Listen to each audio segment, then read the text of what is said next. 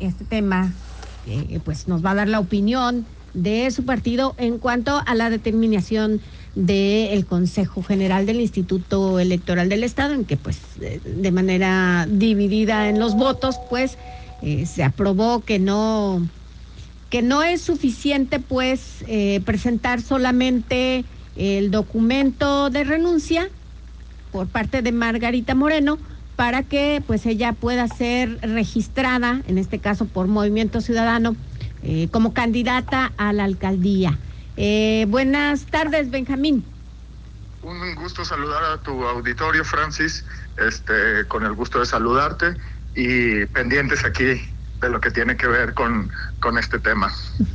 Eh, pues ya el Instituto Electoral del Estado dijo que pues no es suficiente presentar únicamente la renuncia por escrito, eh, en este caso para Margarita Moreno, para que ella pueda ser registrada por Movimiento Ciudadano para contender por la alcaldía, en este caso pues sería la reelección.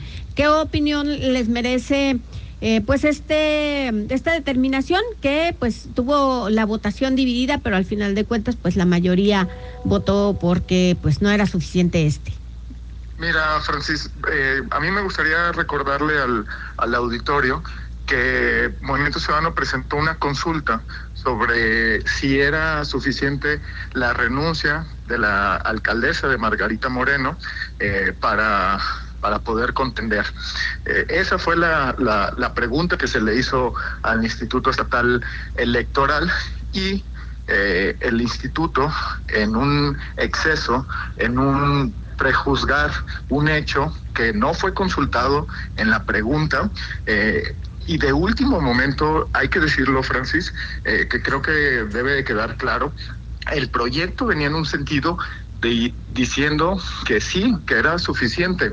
Y sorprendentemente, ni en la comisión que se analizó este proyecto, donde se tomó la resolución para que fuera en un sentido positivo, se esgrimió un argumento del que luego se planteó en el Pleno del Consejo eh, General del Instituto Estatal Electoral.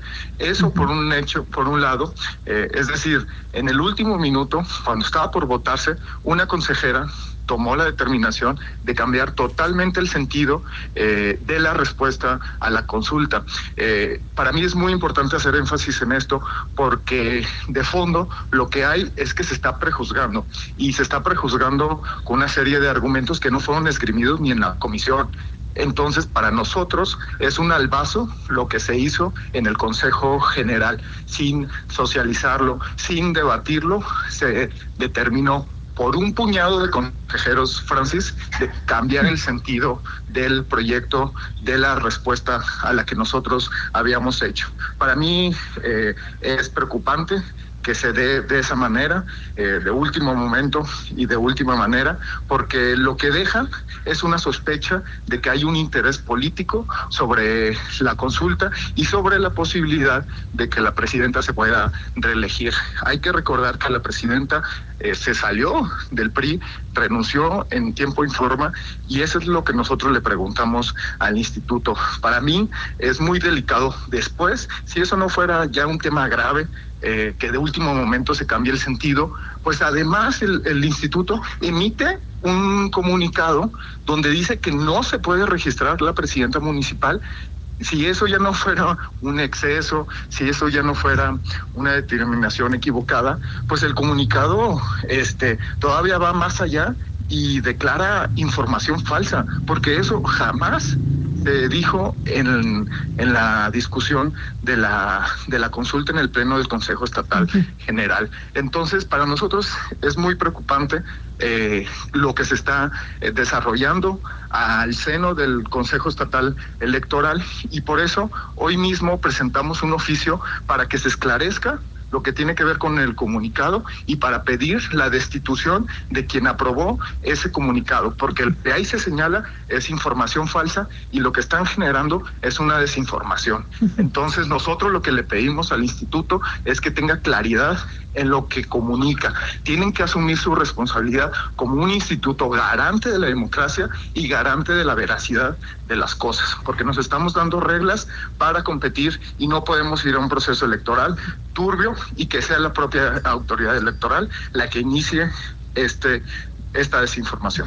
La consejera, eh, la consejera que eh, aprobó o que, o que propuso la modificación del acuerdo original, pues se basa, eh, argumenta ello, ella que está basado en la tesis 25 del 2016, aprobada por la Sala Superior del Tribunal Electoral del Poder Judicial de la Federación. ¿Ustedes han, han consultado esta, esta tesis o han checado este dato?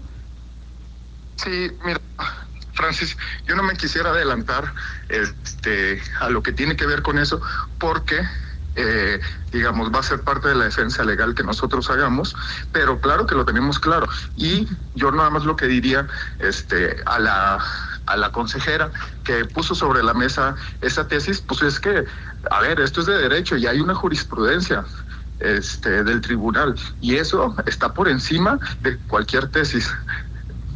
¿Alguien metió mano en este en la modificación del acuerdo original?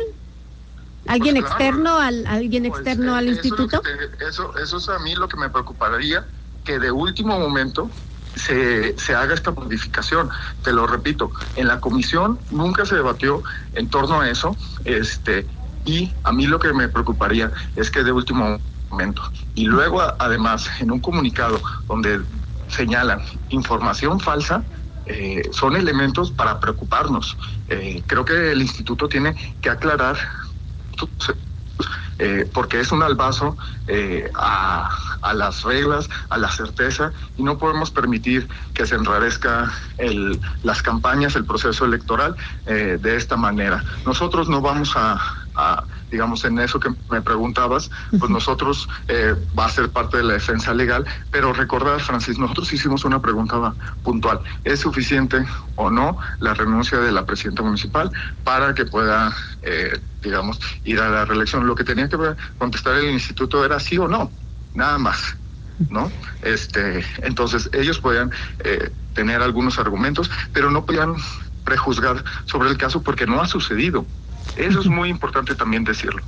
ya, mencionas que ya están preparando un recurso. ¿Ya lo tienen preparado, ya está listo? ¿Y ante quién lo van a presentar?